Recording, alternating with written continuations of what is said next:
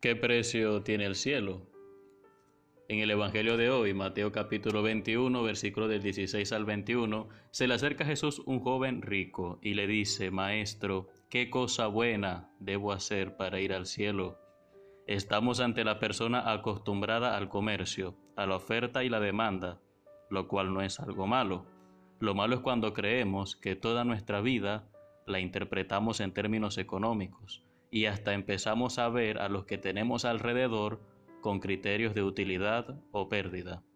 Este joven, quizás por una buena educación religiosa que recibió, pudo esquivar la tentación de engañarse con la falsa sensación de plenitud que el dinero le pudo ofrecer. Su corazón le pedía algo más.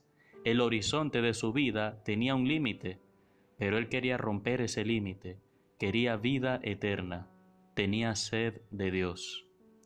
Jesús le dice que para entrar en esa vida eterna es preciso guardar los mandamientos. No matar, no cometer adulterio, no robar, no decir falso testimonio, honrar a los padres y amar al prójimo.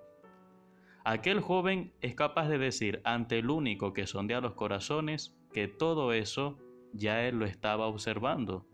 Yo lo he escuchado muchas veces personas bondadosas, amables, que me han dicho, Padre, yo me he dedicado a mi familia, he trabajado honradamente, no hago mal a nadie, al que puedo ayudarle tiendo la mano. Y eso está bien, pero para hacer eso, rigurosamente hablando, no hace falta tener fe. Hay mucha gente bondadosa que no ora, pero estas personas, cuando escuchan la palabra, suelen reconocer en el fondo que sigue faltando algo, que hay una sed de Dios que permanece allí tocando tímidamente la puerta de la conciencia. Por eso Jesús le nombró los mandamientos referidos al prójimo, pero no le nombró los mandamientos referidos a Dios. Amar a Dios sobre todas las cosas, celebrar las fiestas santas, etc. Jesús le invita a dar un paso de fe. Vende tus bienes, dáselo a los pobres y tendrás un tesoro en el cielo. Hermanos, aquí la fe se trata de bienes futuros.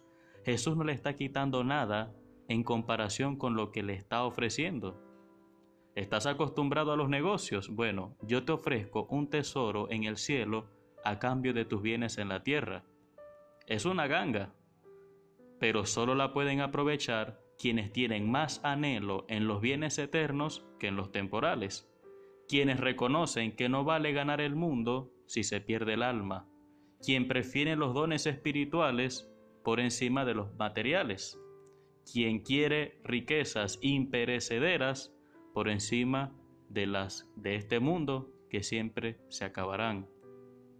Las riquezas no son malas, mis hermanos, pero debemos cuidarnos que no nos roben la fe, porque el cielo no lo podemos comprar con dinero.